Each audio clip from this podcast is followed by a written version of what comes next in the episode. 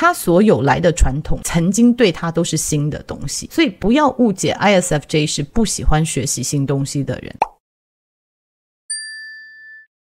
嗨，大家好，我是 Sherry。今天我们要谈的人格类型是 ISFJ。ISFJ 的朋友久等了，这次是我第三还是第四次录这一集？因为中间真的是困难重重啊，不是收音一直有杂音，要不然就是小孩子学校停课，在家里就是很吵，就没有办法好好的录完。所以今天有了新设备，有了新的麦克风，所以很开心，终于可以好好的来聊一下 ISFJ 这个人格类型了。那我们就先来讨论这四个字母代表什么意思呢？I 我们知道是 introversion，introversion 是内向倾向。内向倾向的朋友们，他花比较多时间关注自己的内在世界，然后他也可以比较从独处中获得能量。那 S 呢是实感，实感的朋友们比较喜欢从事实跟细节中获得讯息。那 F 是 feeling，feeling 的人在做决定的时候，他的第一考量是说我做了这个决定会怎么样影响大家。的想法影响大家的感觉，或者是影响我自己的感觉，他们比较不倾向说用逻辑来做决定哦。那最后一个是 J，J 就是 judging，judging 倾向的朋友，他比较喜欢按部就班，就是有 SOP 的工作方式，或者是有 SOP 的生活，他比较不喜欢没有规划或者是太灵活、太多变的生活方式。那 ISFJ 有什么特征呢？我们来看一下文献上面怎么说。文献上面说呢，ISFJ 他们是一股很稳定的力量，他们会为别人想，然后很认命的去做自己觉得应该要做的事情。那就算不是自己喜欢的，他只要觉得是需要的，他一定会排除万难的去完成。他希望可以照顾到其他人的需求，也会希望有一个稳定的方式来完成任务。但是他不喜欢做一些没有意义的事情，他们喜欢秩序。注重自己的岗位及责任，也会要求别人有同样的承诺。家庭关系和责任对他们来说非常的重要，他们可能会排斥太多改变，或者是推翻过去的做法。那我们来看一下别人是怎么看 ISFJ 这个类型的呢？我们第一个看到的词最常用到就是 quiet，是安静的；serious，严肃的；conscientious，认真的；honoring commitment，就是。可以被信赖的，很靠谱的，preserving traditions 就是维护传统的。那我自己看来，这可能就是我们华人说的，就是比较认命的类型的人哦。那我们来看一下，帮我填这个问卷的 ISFJ 的朋友们，你们是怎么看自己的？我看到你们说是难以拒绝别人，渴望友情又感觉到孤单，那容易焦虑紧张，注意别人对自己的看法。我猜你们焦虑跟紧张的时候是太多世界变化，就是感觉到有很多变数的时候，应该是比较会焦虑。然后很在意细节，然后不为人知的那一面呢，最常被提到就是渴望被别人照顾的感觉。那这个我可以理解，因为我们在团体里面，我们常常看到说会去照顾别人的人，很多是 ISFJ 的人，因为呢，他会提早先想到别人的需求，所以他都已经先照顾好别人了，那来不及被别人照顾，你久而久之，在他身边的人可能也被宠惯了吧？那比较不会去主动的先想到他的需求，所以其实 ISFJ 因为他一直扮演都是照顾别人的这个角色，所以相信他们其实内在是渴望被别人照顾的。那我尤其看到一个留言，我觉得很多可能 ISFJ 的人会这样子想哦。他上面写着说：“我一直觉得 MBTI 的社群里面对 ISFJ 的人的刻板印象是平庸、不酷、不出彩，没有很多人讨厌，但是好像也没有很多人欣赏。大家只看得到呢，ISFJ 好像愿意任劳任怨的付出哦，但是没有看到 ISFJ 也有很丰富的内心世界以及智慧。那我希望我们今天录的这一集。我可以平反大家对于 ISFJ 的这个刻板的印象哦，因为其实 ISFJ 的人在我们社会中是非常重要的，这个我们所谓的 foundation，就是可以把我们这个社会 hold 住的一群人哦。那我们英文叫做 linchpin，就是说真的可以把我们整个社会串联在一起的一群人。我自己觉得就是 ISFJ，所以我们今天来看一下，说为什么我们必须要非常欣赏，然后感谢这一群人。那我们传说中比较有名的 IS SFJ 有谁呢？那第一个，你们如果在上网查的话，就是 Cinderella 灰姑娘。灰姑娘呢？因为 SFJ 其实这个类型统计学来说，女性居多，所以 Cinderella 是非常典型的 ISFJ，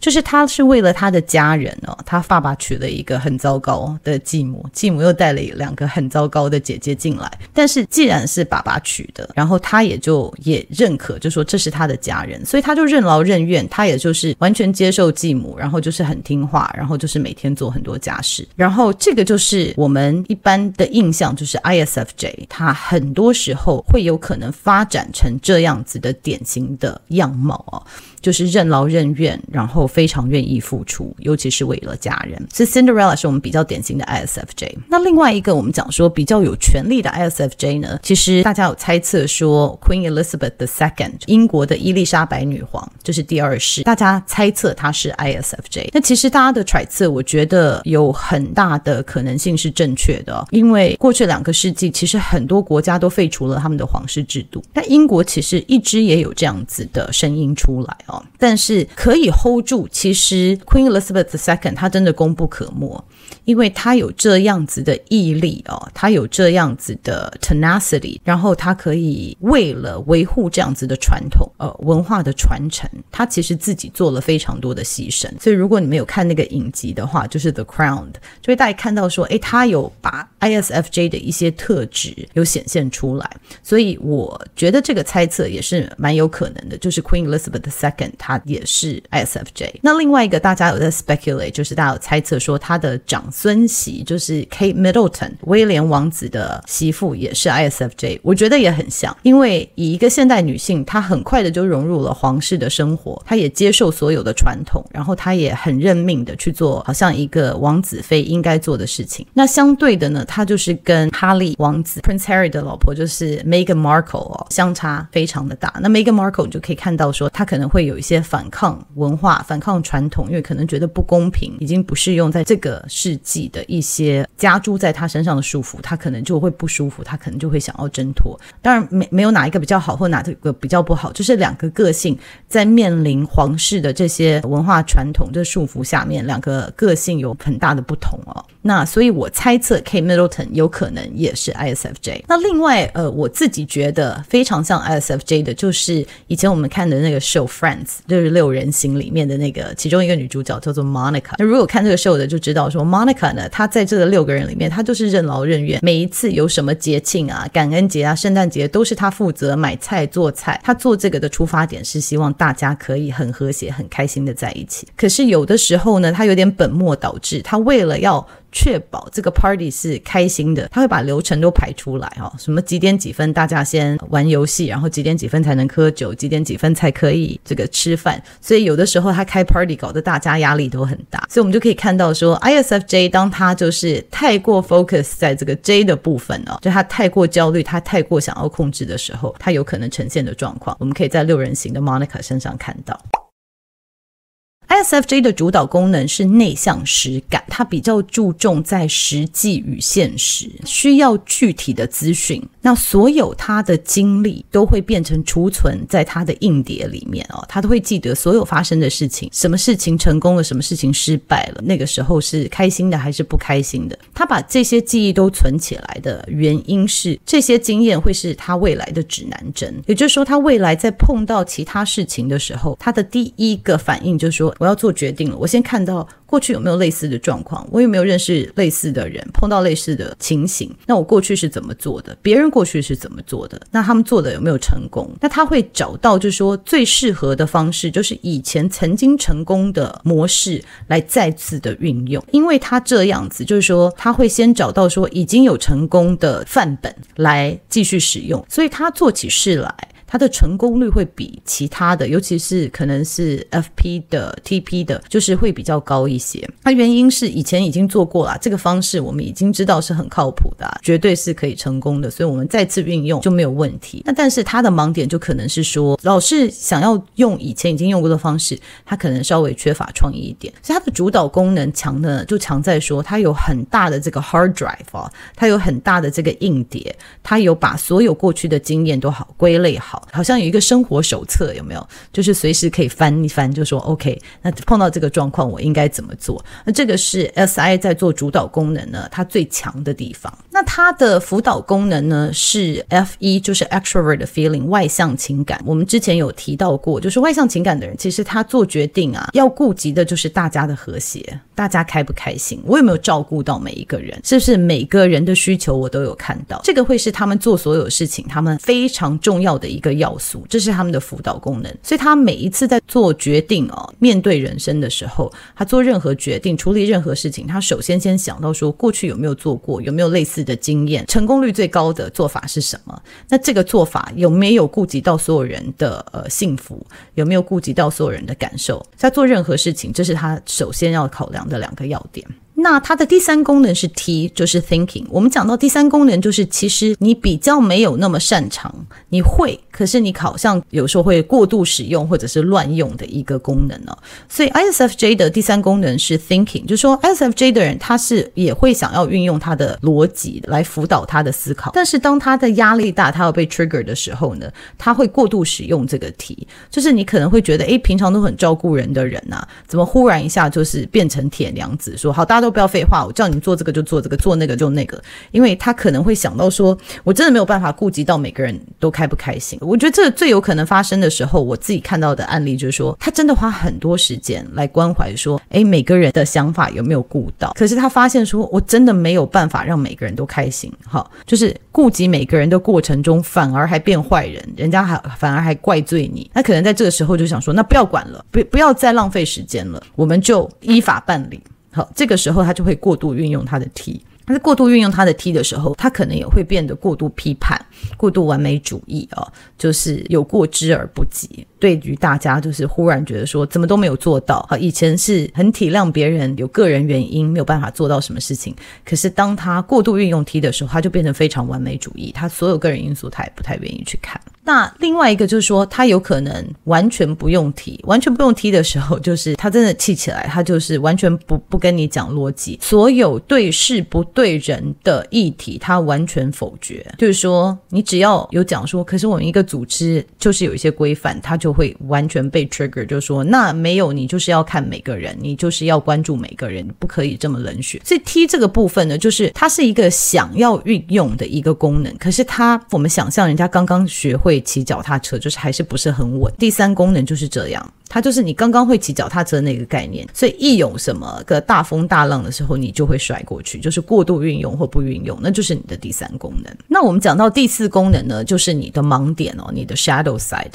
那 ISFJ 的。第四功能是 extroverted intuition，就是外向直觉。外向直觉，我们之前讨论到了，它其实是 ENFP。我们上一集录的是 ENFP 的第一功能嘛。外向直觉，它其实就是一个对外探索的功能。它就是在外面看有各种不同的线索，哈，看到了很多点，然后把它串联在一起啊，这样子让我看到一个图像。那这个就是外向直觉啊，就是你看到外面几个点，就觉得我看到大方向了。那这个是呃。ISFJ 的盲点，那刚刚我们已经讲到了，既然它的第一功能是实际上面已经发生过的事情，是细节，是事实，然后是摸得到、看得到的，哈，就是已经经历过的历史。相反的，它的阴暗面就是任何创新的、不确定性的、推测的、推理的事情，是他排斥的，他比较不愿意接受的，因为在这里已经有太多不确定性。那 ISFJ 的人是喜欢有一个架构的来执行事情的，所以这。个对外探索这个东西，它有可能威胁到他的自我认知，因为你外面如果探索到很多新的东西，其实新的东西一进来啊，它可能会影响这个整个 group dynamics，就是整个团体的动能，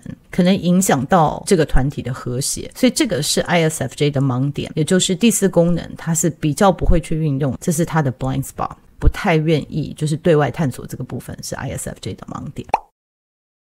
ISFJ 的心流状态呢，其实是他如果可以按照程序做事情，然后他有一个文化或者是传统的传承，那在这个过程中，他又可以照顾到人，就做一些对这个团体、对这个家庭、对这个世界有意义的事情，按照这个规范，或者是设计一个规范，可以顾及到所有人的情绪、所有人的需求，这个会是他们的心流状态。他看到大家的能够按部就班的得到他们。们所要的需求的时候，这个会对 ISFJ 来说是一个非常满足的状态。那他们其实是蛮会规划的，依照我们所谓的 SOP，就是 Standard of Operation 哦，就是实际的执行方式是执行。他也喜欢有架构的执行的，所以当他可以做这件事情，然后也他可以看到说大家也因此而开心，那这个就是他的心流状态。所以我们其实看到啊，就是有一些社工或者是有一些公家机关的人员，比如说我们设计的制度，就是让所有的人民都有受到照顾哦。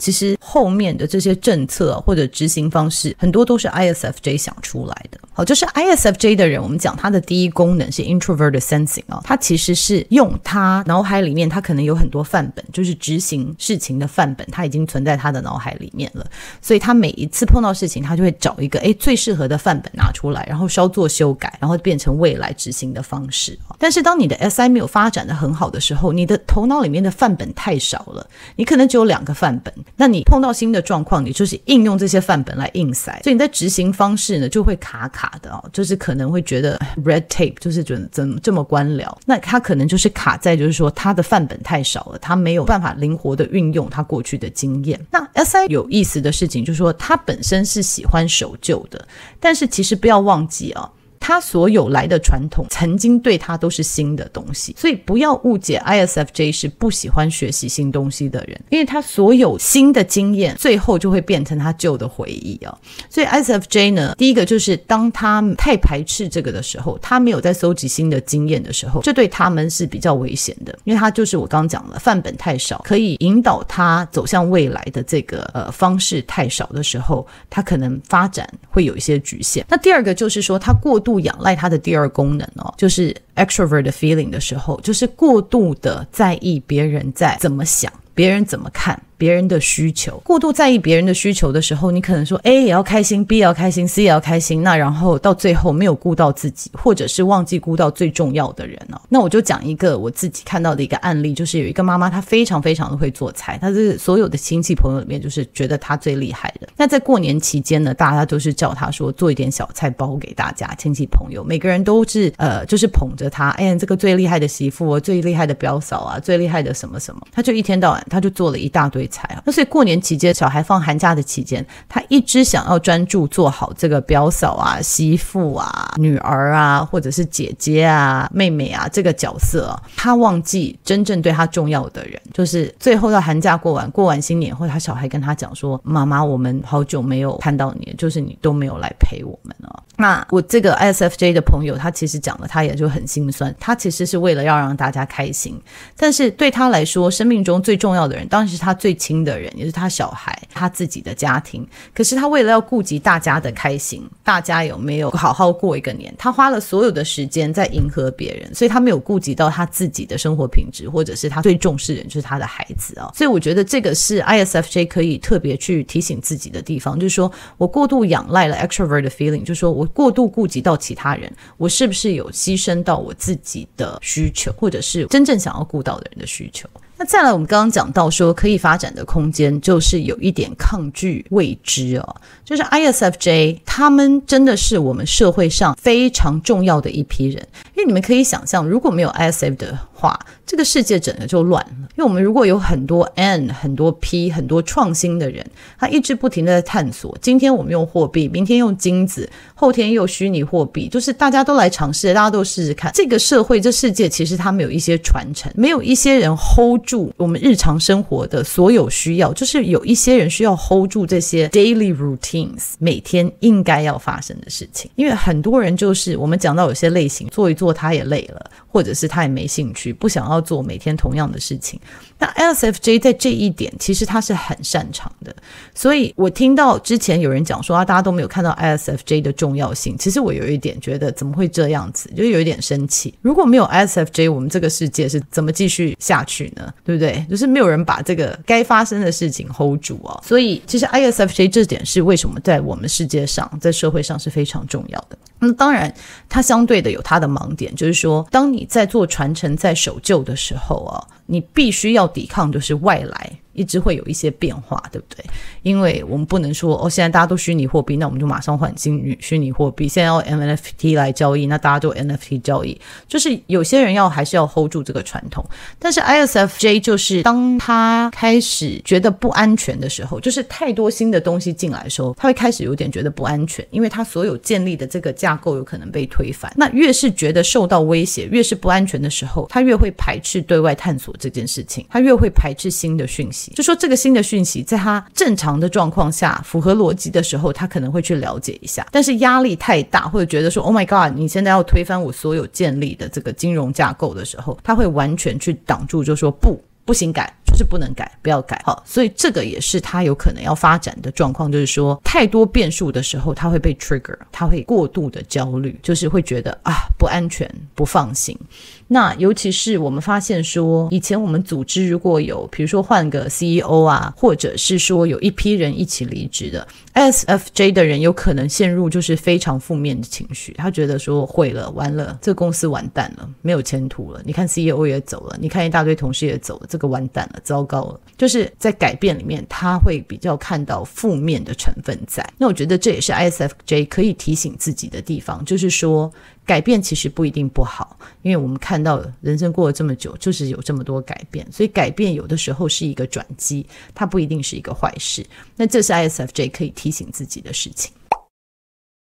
那怎么跟 ISFJ 这种类型的人相处呢？呃，我刚刚已经提到，他们是可以守旧的人，他们是 hold 住这个社会基础的 foundation 的人哦。所以你跟他相处的时候，可以有时候丢一些无厘头的想法给他，但是你不要丢太多，就是你一下想，呃，都是很无厘头的想法，就说，诶，如果我们换一个这个方式，诶，我们如果创新，诶，如果我们以后都不用钱来交易，我们全部都用 NFT 之类的，太多创意，太多无厘头的想法的时候，他会第一个觉得不安全，他会开始交。然后他会对你这个人开始非常有反感，就是你到底在干嘛？就是我花了这么久就是建立的东西，你为什么一直要来破坏它？在太多这种想法的状态下，他有可能觉得你在破坏他建立的东西哦，你可能没有尊重他，就是你没有看到他的价值。那虽然你可能不是这么想，你只是想说，哎，我只是给你一个建议嘛，可以换一个方式做做看。可是你要想站在 ISFJ 的角度，就说我花了这么多时间。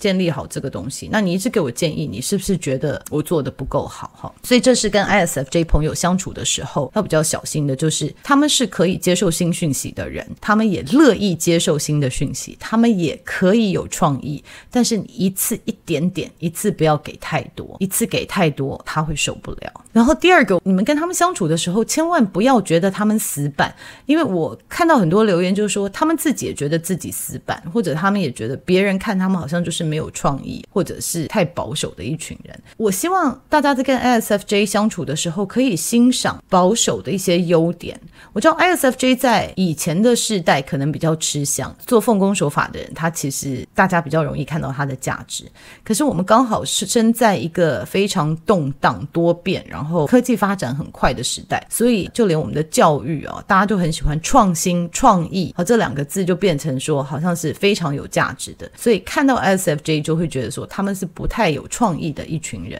好像忽然他们的社会价值就贬低了。所以跟他们相处的时候，请你务必看到他在这个社会上面的重要性。就是你不要一直叫他去创新去改，因为就是他不需要。如果他也去改的话，我们这个社会就乱掉了。所以不要一直投射或者是加注你自己的价值观在他上面。跟他相处的时候，不要去嫌他老古板，因为他的性格在我们的社会上是非常重要的。再来就是，如果选接班人呐、啊，或者是我记得以前他讲说，如果自己要写遗嘱，就说谁要照顾我的小孩之类的、或者是企业要找接班人，ISFJ 是一个很好的类型的人哈，因为 ISFJ 就是当他发展好的时候，他其实是可以了解状况，然后他可以把它维持下去，而且他会做得很好，他不会想要东改西改你的东西哦，他会抓到你的精神，然后他可以好好的落实执行下去。所以 ISFJ 如果你要找一个就说很可靠的，好可以延续你的想法的人哦。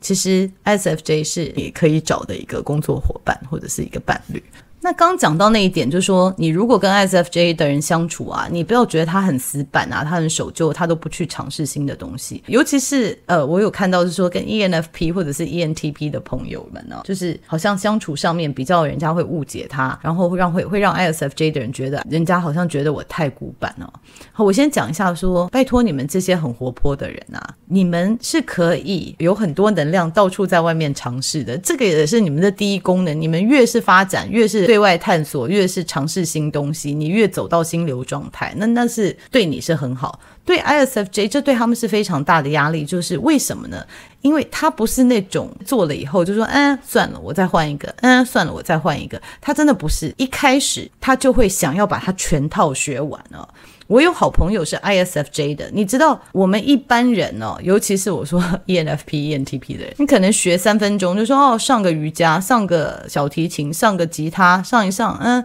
都试过了，我我尝试过就好了。我告诉你，ISFJ 的人，他去上瑜伽课，他可能会一直上到教师训练哦。他有可能就是最后两年后，他变成瑜伽老师的，所以他一旦投洗下去，他整个身体他就全部都浸泡进去了。所以因为这样子，他必须要珍惜他的羽毛，他不可以每个东西都试，因为他一旦尝试，一旦他有这样子的承诺，有这样的 commitment，他会一直钻研进去。那也就是为什么他可以走得很深。那所以你在跟他相处的时候呢，你不要强迫他去尝试很多不同的东西。那你要理解，就是说一旦。他喜欢了，他会真正愿意付出，他会真的就是会很深入的学习。所以跟他相处的时候呢，你要理解这一点啊，不要说，诶，你为什么每次都不跟我尝试新东西啊？为什么你都不试试这个、这个、那个？那现在就知道为什么了哈，因为他一尝试就变主顾啊，所以他也不愿意去轻易尝试的原因在这里。那同样的理论呢，就是你有可能觉得 ISFJ 的人感觉他好像都很友善，可是有一点点难亲近。有的时候他可能不会跟你分享很多讯息啊。那这个你也不要去 push 他，因为就像我说的，ISFJ 因为他一旦信任你，一旦他爱你，他关心你，他有可能会牺牲自己而去照顾你。那就是我们讲英文的那个 circle of trust，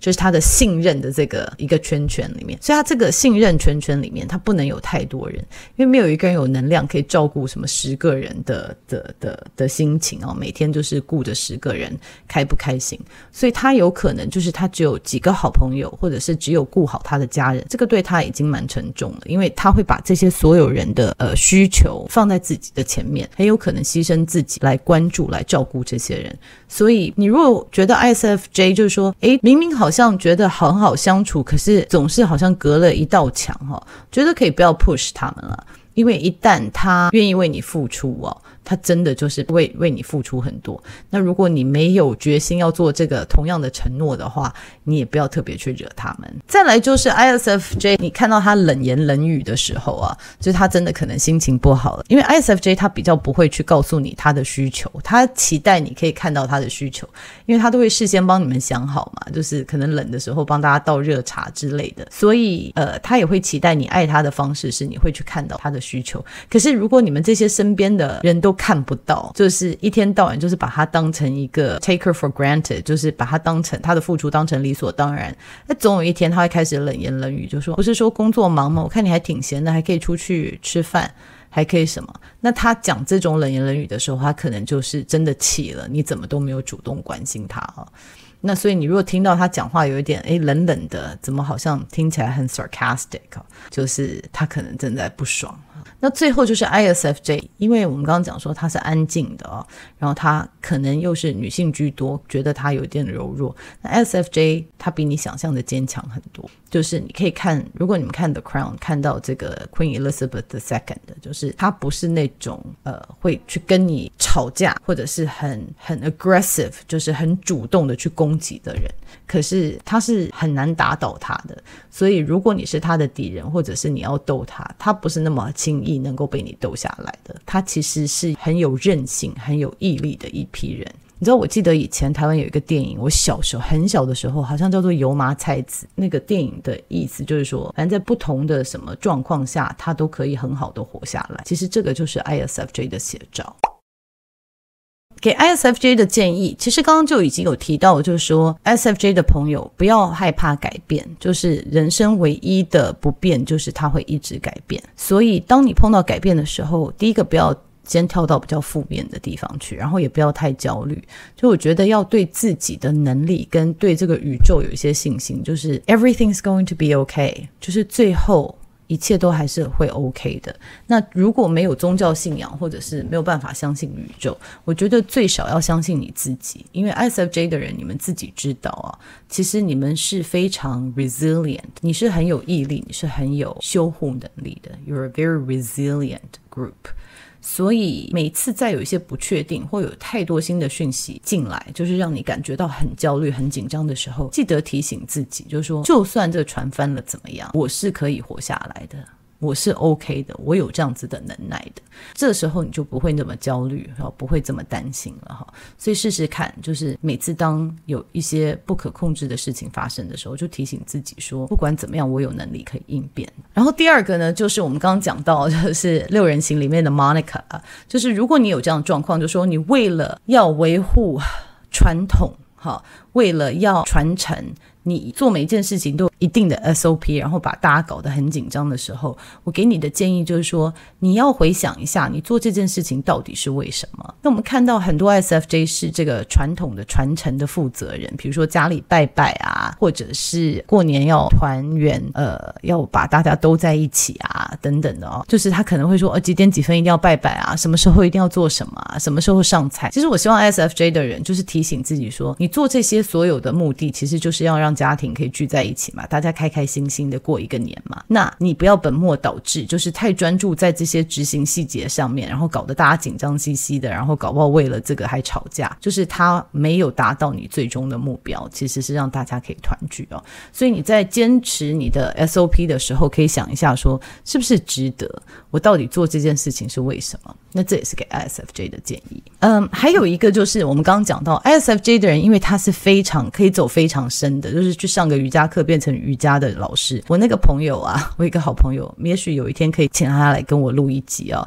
他带我去瀑降，就是我们爬到山上哦，就是从瀑布这样子降下来。他自己去试了一次，试了一次他喜欢，他就开始去上课，他去学怎么打结，然后他就开始学。我就觉得他慢慢要变成老师了。我们一般人去玩。这个东西玩一两次就就算了嘛，就对他来说，他学一个什么东西，他都会走到很专精哦。那有的时候，我想要跟 ISFJ 的人建议，就说这个是你们最大的长处，因为很多人三分钟热度就学不下去了。但是也不要这么给自己这么大的压力跟坚持，因为有的时候你真的学学学学到一半。真的不适合自己，你是可以就是不要再继续的，你不用再硬着、盯着消耗到自己的能量，给自己一点，就是 give yourself some grace，就是对自己好一点啦，照顾好自己，就是不要觉得说哦，我一旦承诺了，我一定就要一定要把它做完哈，因为你你一个人只有这么多能量嘛，就这么多精力，你不需要一选择就把它做到最精致，这个是给 S F J 的建议。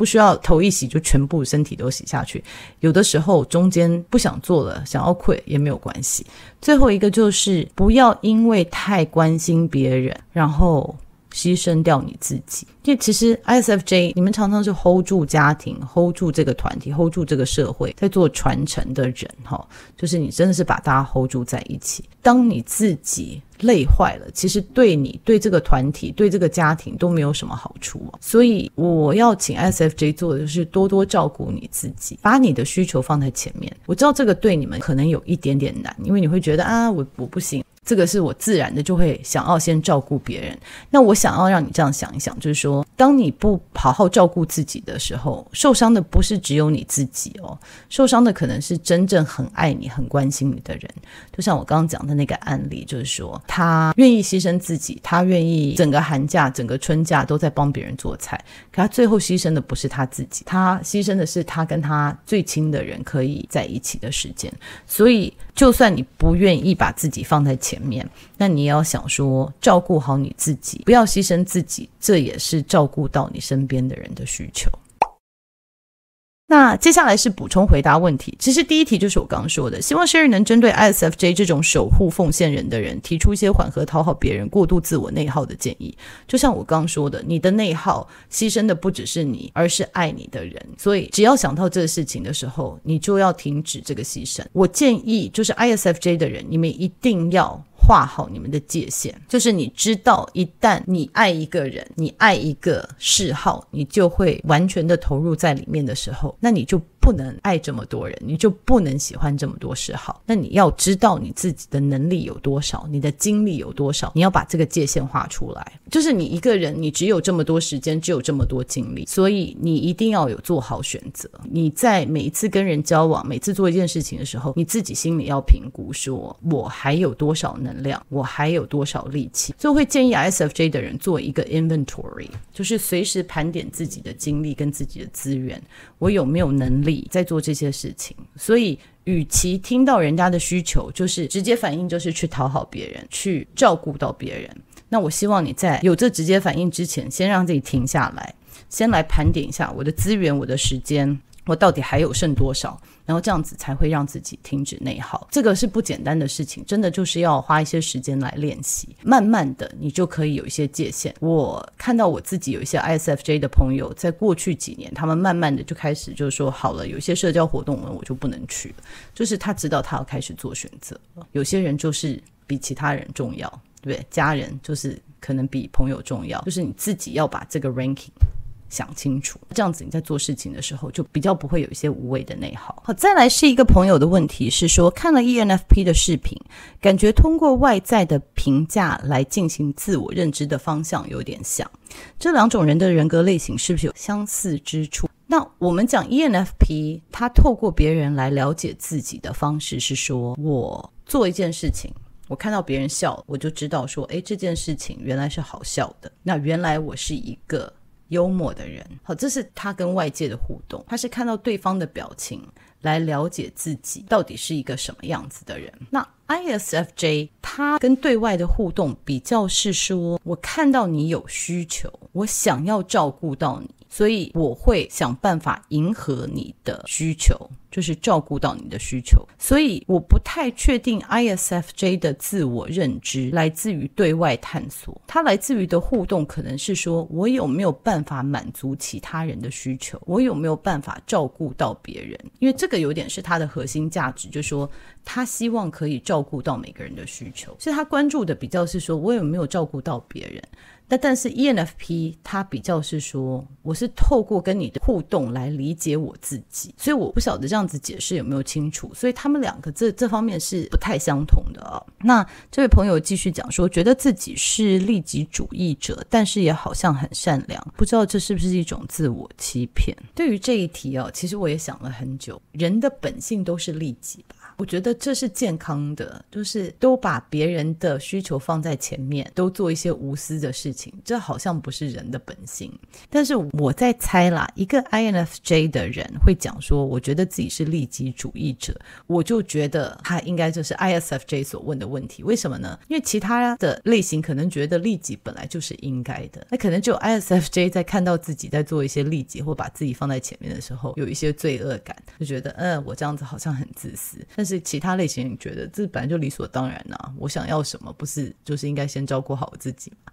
嗯，所以我猜啦，我猜是这样子。但是我必须要说，我真的觉得人的天性就是要照顾好自己嘛。我们的天性就是要。生存法则就是 survival，对不对？所以你的本能是要照顾好自己。利己主义并不代表你不善良。所以对于这个题目，我是不太确定我可以怎么回答。但是我讲就是说，你可以是 both and，就是你可以是利己主义，但是你也可以很善良，这不是一种自我欺骗。我觉得这是一个蛮正常的状态。那第三个问题是怎么可以融很快的融入陌生环境啊？啊，ISFJ 很困难，对不对？因为这一点不是 ISFJ 的强项，可以很快的融入环境。可是我我不晓得这有没有安慰到你，就是说我们也不希望每个人都可以很快的融入环境啊，因为总是有有人可以维护传统，有一些守旧啊。我就讲啊，我自己是非常外向倾向的人哦。然后我小时候搬去澳洲的时候，我就是很快的想办法让我自己融入